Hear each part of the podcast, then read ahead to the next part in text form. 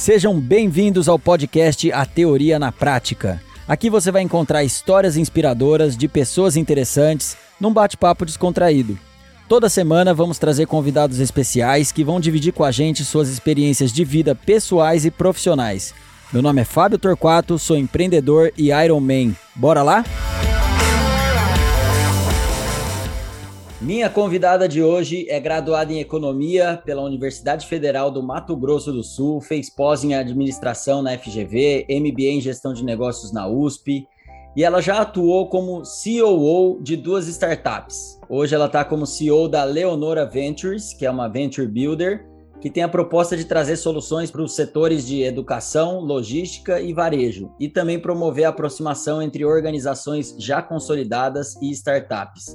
Seja bem-vinda, Ana Paula Debiase. Obrigada pelo convite, é um prazer estar aqui com você hoje.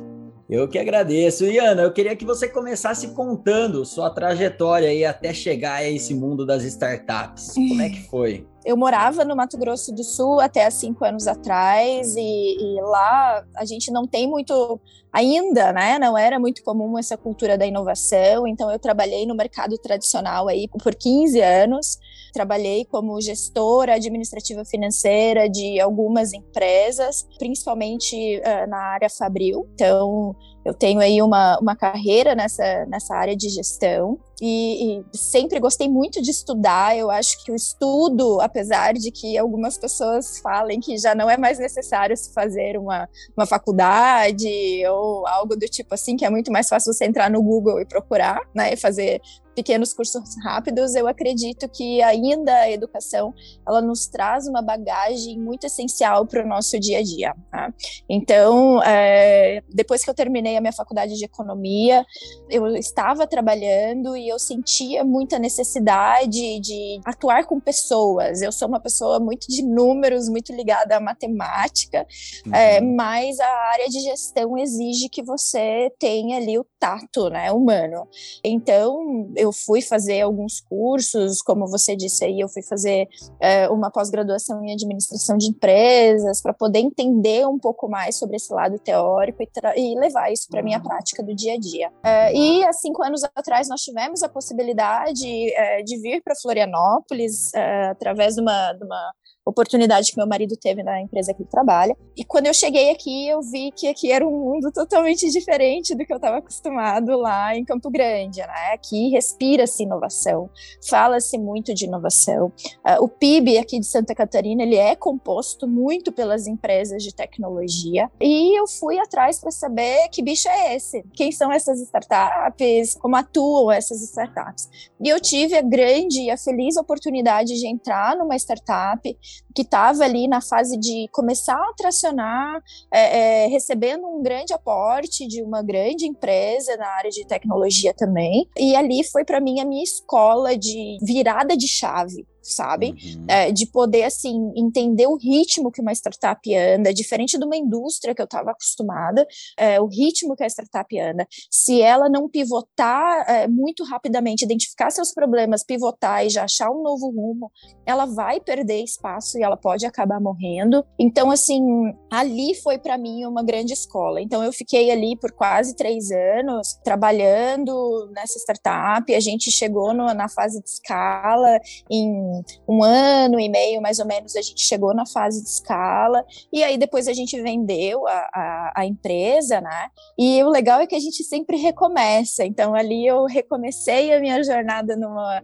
em, em duas outras empresas, porque daí eu estava atuando em duas outras empresas ao mesmo tempo, fazendo mais a parte de planejamento estratégico para que elas pudessem fazer o seu rumo de tração. E foi aí, nesse momento, que eu percebi: eu posso ajudar essas startups. Né? Não posso ajudar uma só, como eu vinha fazendo, mas eu posso ajudar várias startups ao mesmo tempo a poder chegar em, em, aonde elas precisam chegar, que é na fase de escala, e aí receber seus investimentos, fazer um M&A, ir para a bolsa, enfim, né? o, o, caminho que ela quiser tomar. É, e foi aí quando a, a Leonora estava abrindo o seu braço de Venture Builder, eu entrei, acabei entrando para essa oportunidade que eu estou hoje dentro da, da Leonora Ventures, Mas também é muito importante, eu, eu gosto muito de ressaltar isso, que eu também sou mãe, né? Eu sou mãe de duas meninas, duas adolescentes, e que o lado pessoal, ele é muito importante e tem que ser muito importante quando a gente está construindo uma carreira, da gente poder ter o nosso lado pessoal ali nos sustentando para que a gente possa ser um profissional de sucesso. Legal, muito bom. Você então já passou, primeiro você conheceu ali a realidade das startups e hoje você ajuda outras startups, né? Você falou que atuou na, na área de gestão administrativa, principalmente aí, de empresas tradicionais e de uhum. startups também. Você vê diferenças uhum. entre essas duas, os dois tipos de gestão? Sim, primeiro para começar, é pela cultura da empresa tradicional, né? Ela tem uma cultura de processos mais estabelecidos, é, é, de, de você ter um pouco mais de morosidade dentro desses processos, né? Então, assim, você tem um, um orçamento, onde você tem que seguir esse, esse orçamento planejado. A empresa tradicional, quando ela já está consolidada, ela já segue um caminho, ela já tem um fluxo, e você trabalha dentro desse fluxo fluxo, o que você vai fazer? Você vai conquistar novos mercados, você vai olhar para novos produtos, é, você vai partir para algumas áreas é, um pouco mais desconhecidas, mas que faz parte ali do teu, do teu rol de negócio, né? Uma startup uhum. não. Uma startup, para começar, os primeiros dois anos de vida dela são os primeiros dois anos mais importantes de vida dela. Ela tem que ter ali o seu produto mínimo viável, ela tem que levar esse produto para o mercado, ela tem que testar. Se ali no teste ela perceber que tem alguma coisa errada, ela tem que voltar voltar para a mesa, ela tem que fazer o dever de casa dela muito rápido, né? O tempo conta muito para uma startup. Ela não segue esses processos tra tão tradicionais. Então, assim, quando a gente está na gestão de uma startup, a gente tem que ter uma visão tão ampla de mundo do que está acontecendo, de como as coisas estão é, é, se desenvolvendo, para que a sua startup se desenvolva nesse mesmo ritmo e consiga tracionar e chegar aí na fase que ela tem que chegar.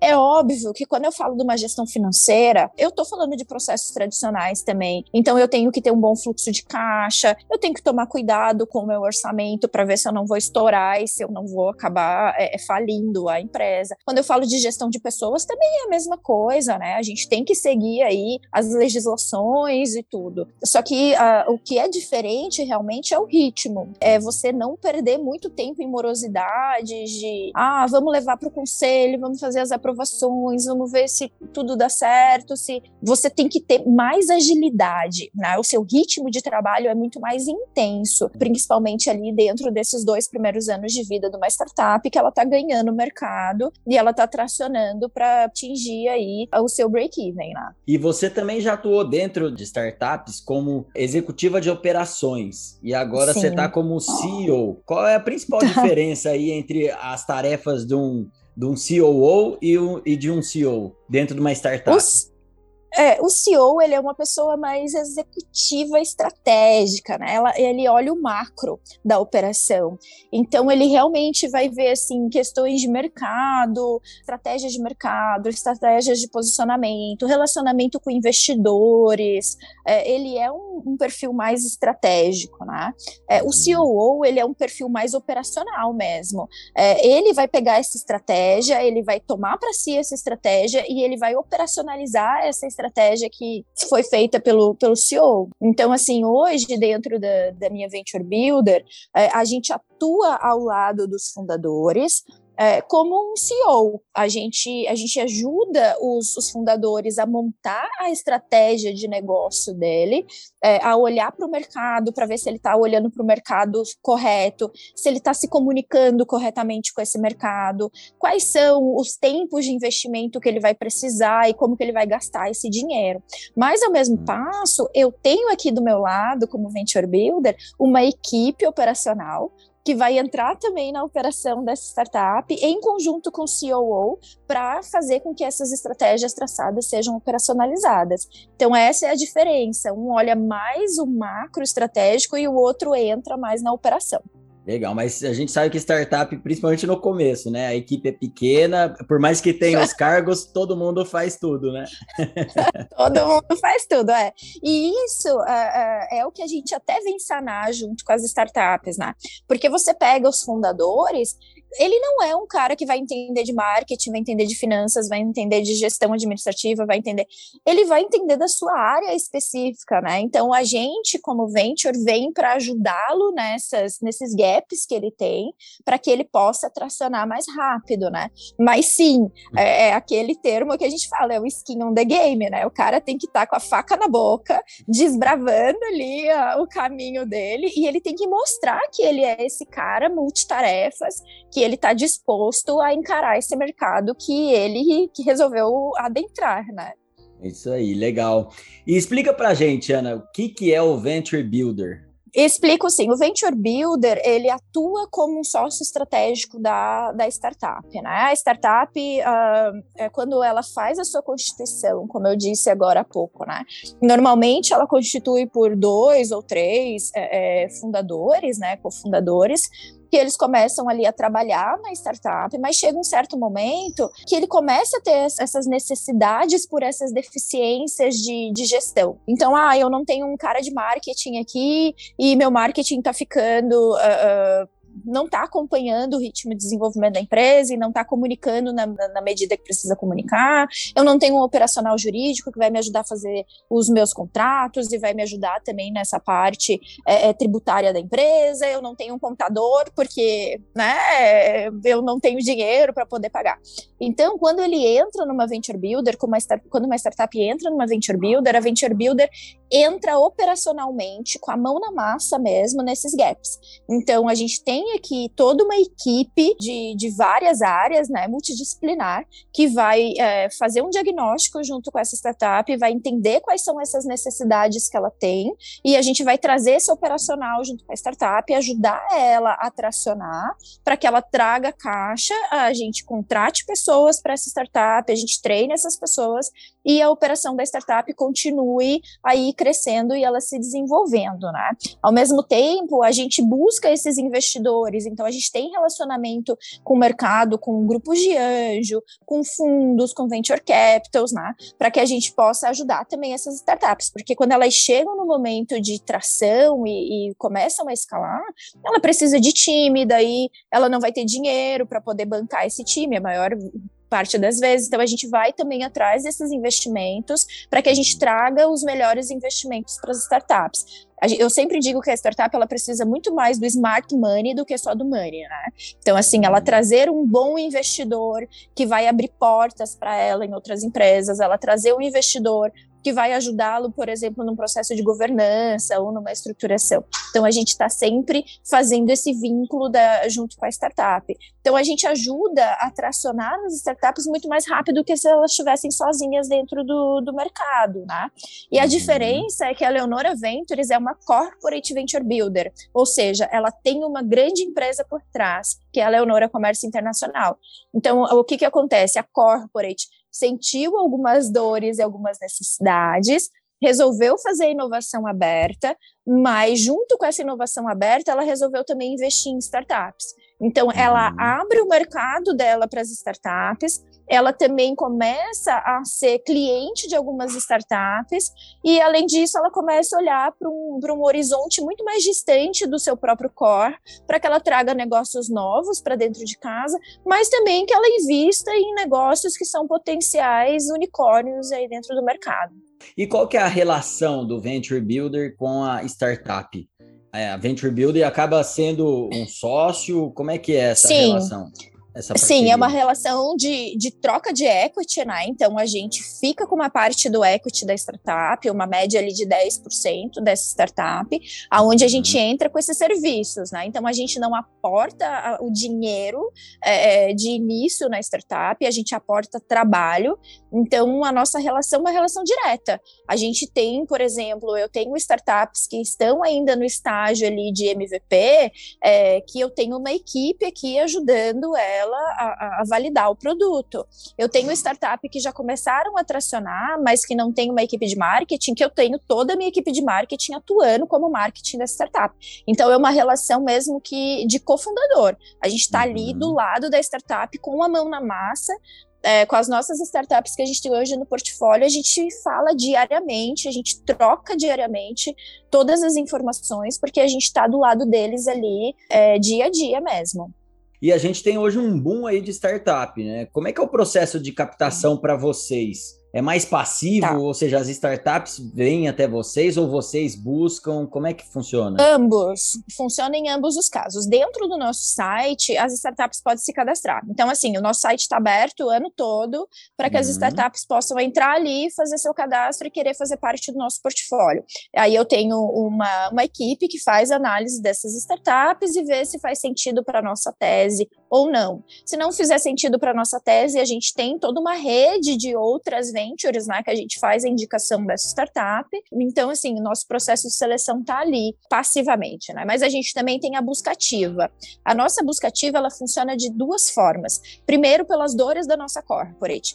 Então, a gente tem ali o, o planejamento junto com os gestores da nossa corporate, onde eles vão nos passando essas dores e a gente vai buscando ativamente startups é, no mercado. E a gente também tem uma busca ativa relacionado uh, a tendências de mercado. Então, por exemplo, a gente tem falado muito agora de metaverso, né? Eu preciso uhum. também estar tá inserida nesse, nesse negócio é, e entendendo como que eu posso estar tá inserida nesse negócio. Esse ano, a gente ainda não começou a falar, mas vai se falar muito de Open Banking, né? a gente tem que também estar olhando para este mercado. Então, eu olho muito as tendências e eu faço uma busca ativa de acordo com as tendências das startups que a gente quer trazer para o nosso portfólio.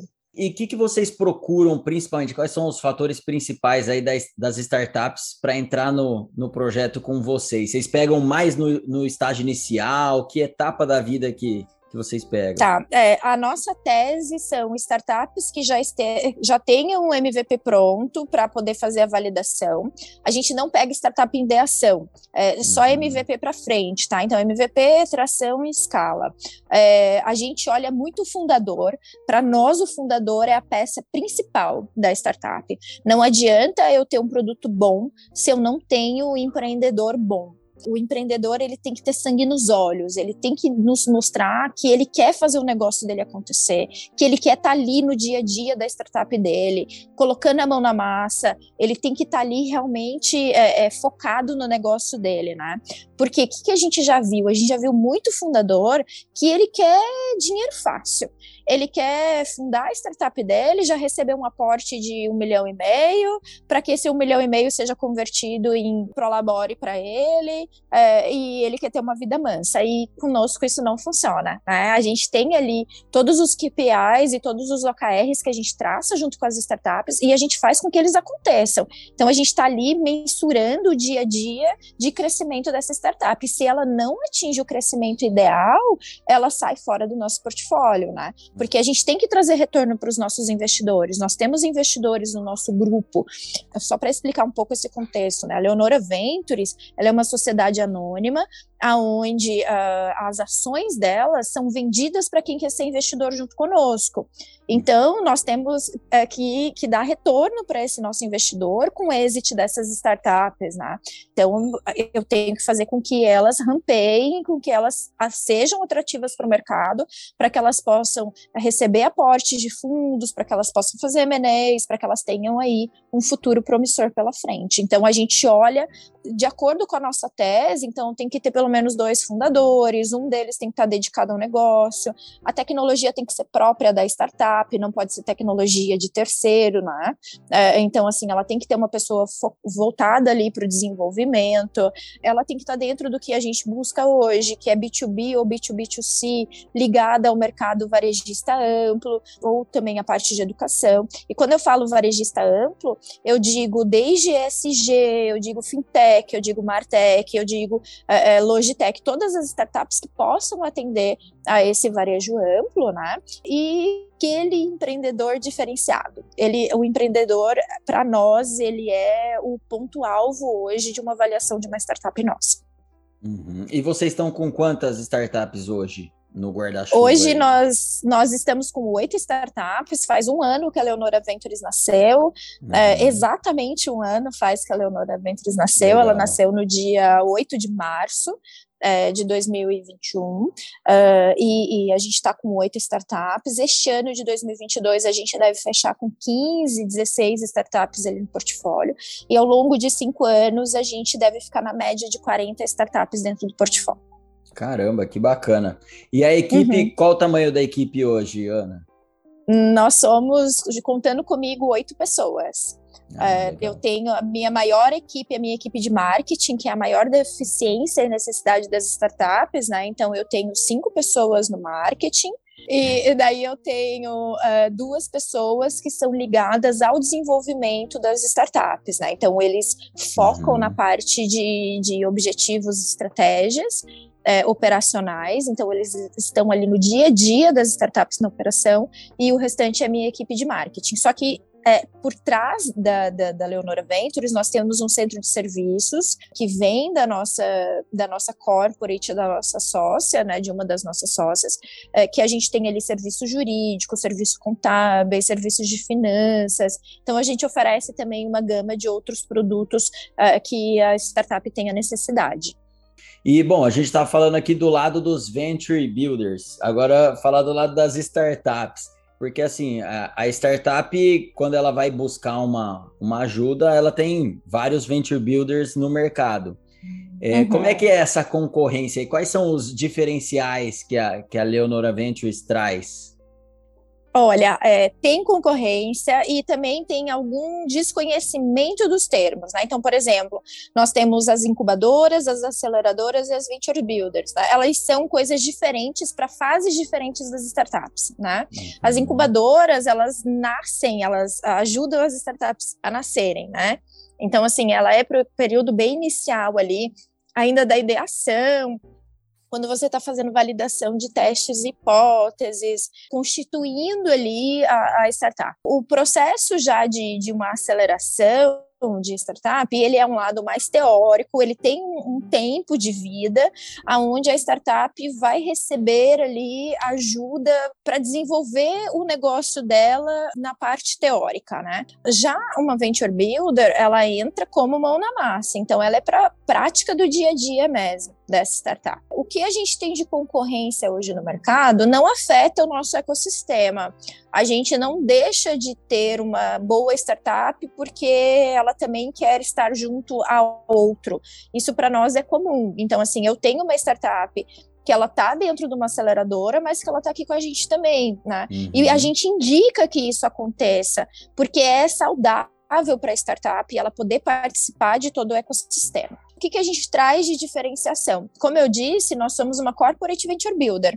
Então, a gente tem uma empresa por trás que traz uma sustentabilidade para o negócio. Aonde, primeiro, a gente vai levar essa startup para dentro da nossa empresa para ela poder fazer o MVP ou para até ser um cliente. Então, assim, hoje das oito startups que eu tenho dentro da, do meu portfólio, seis delas prestam serviço para minha corporate. Né? Legal. Né? É, e, a, e, além disso, eu tenho minha carteira de clientes. Então, a Leonora tem 12 mil clientes na carteira dela.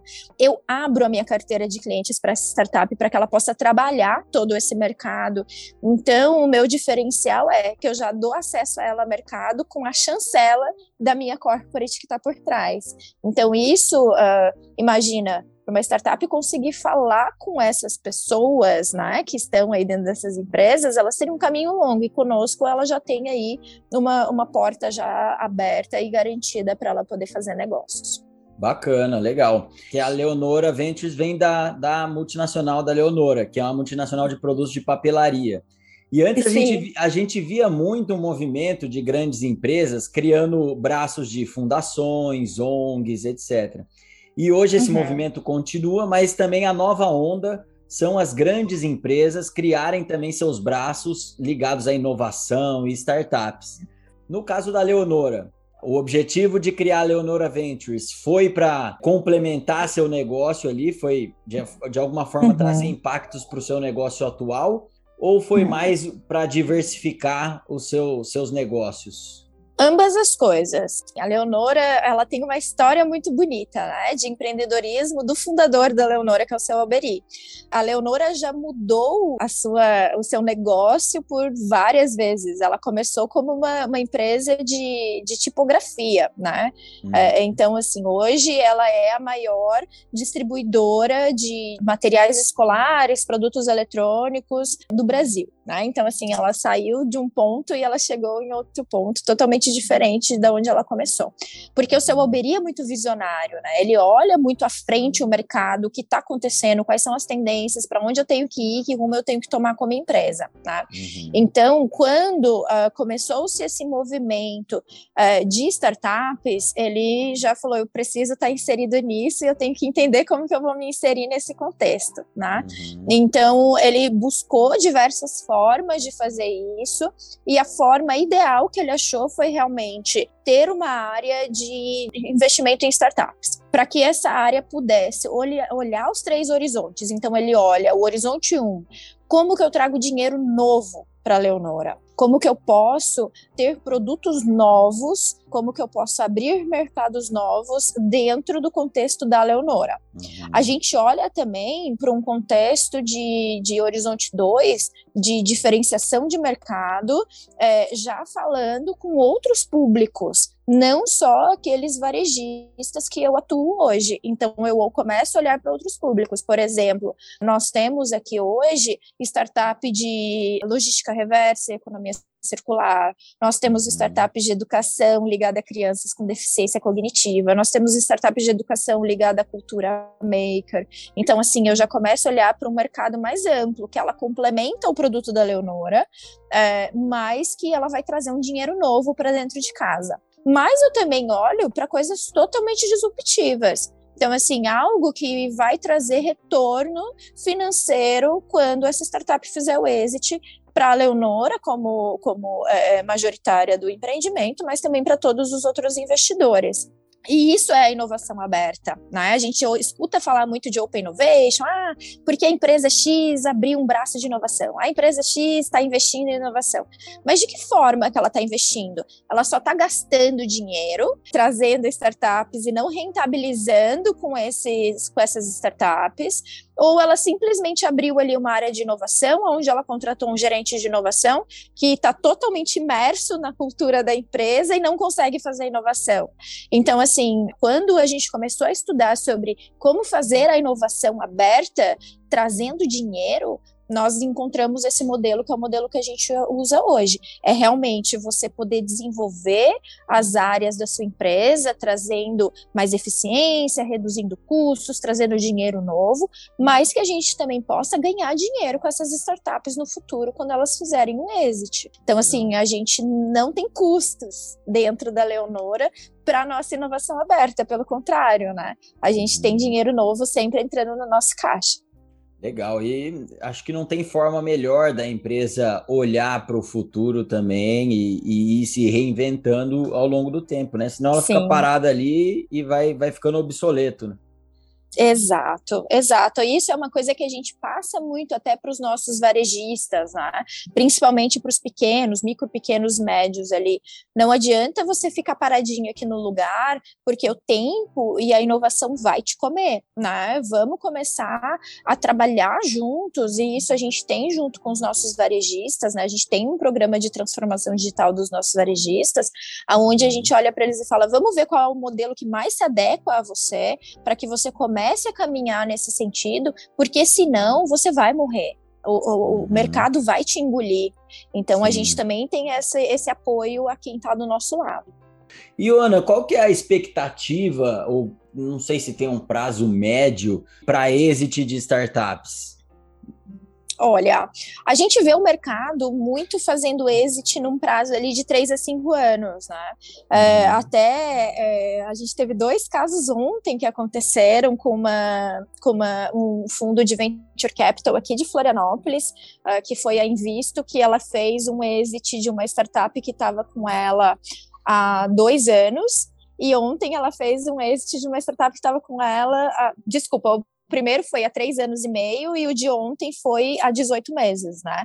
Então, assim, a gente tem esses early exits que acontecem ali em um, dois anos, mas são pontos fora da curva. Uhum. Mas a média realmente é de três a cinco anos a gente ter esses exits acontecendo. E normalmente o Venture Builder ele acompanha a startup até. Tem uma a, série B. Ah, tá, até legal. uma série B, até ela ter ali um valuation médio de uns 100 milhões e a gente poder fazer esse exit, né? Então, uhum. é, esse é o acompanhamento nosso, até uma série B.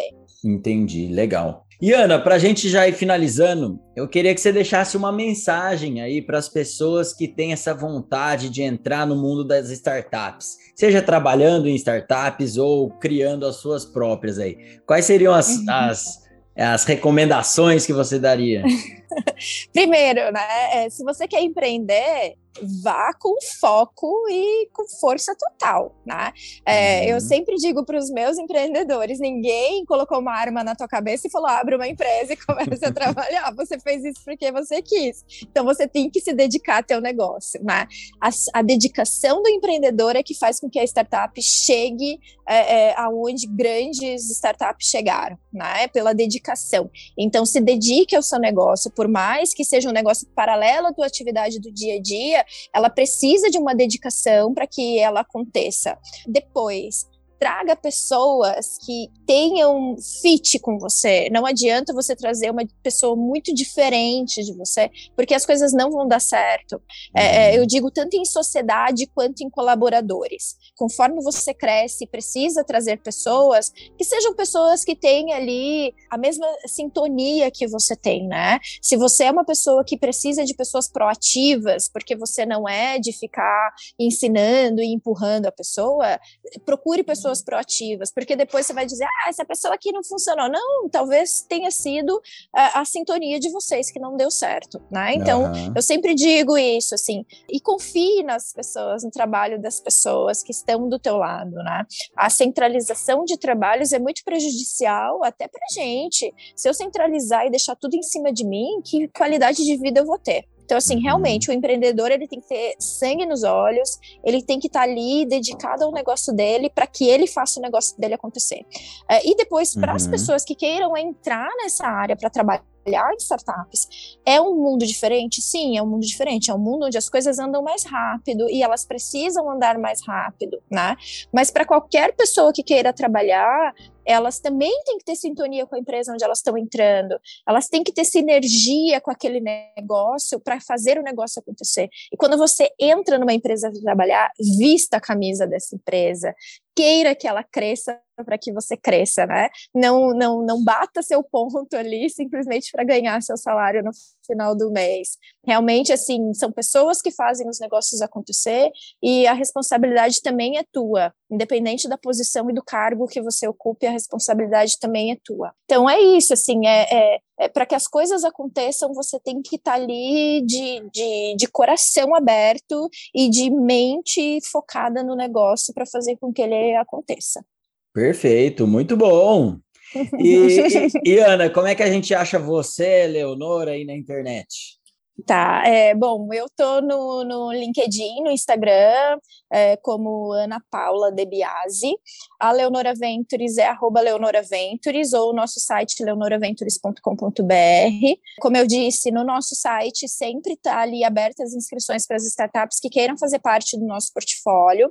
Quem quiser ser um investidor da Leonora Ventures ali também, ou fala comigo pelo LinkedIn, ou no site tem uma área de contato ali, nos manda um, um pedido de contato, mas pelo LinkedIn eu respondo bem é, na hora, assim, se eu demorar um pouquinho que eu estou fazendo alguma coisa, mas eu vou responder no mesmo dia. É, siga a Leonora nas redes sociais, porque a gente traz muito conteúdo para quem quer investir em startups e não sabe como e tem algumas dificuldades ainda, ou até para as startups que queiram entender aí um pouco mais como seguir esse caminho. Muito bem. Ana, queria te agradecer pela Sim. sua participação aqui. Foi muito bom o bate-papo. Fico à disposição para ajudar aí no que eu puder também. Obrigado por estar aqui com a gente. Eu que agradeço e estou sempre à disposição também. E para você que está até agora com a gente, espero que tenham gostado. Mande para os amigos e siga nosso perfil no Instagram, arroba a Teoria na Prática Oficial e no YouTube. Lá vocês vão acompanhar os bastidores e insights das entrevistas, além de sugerir convidados e temas. Até a próxima, valeu!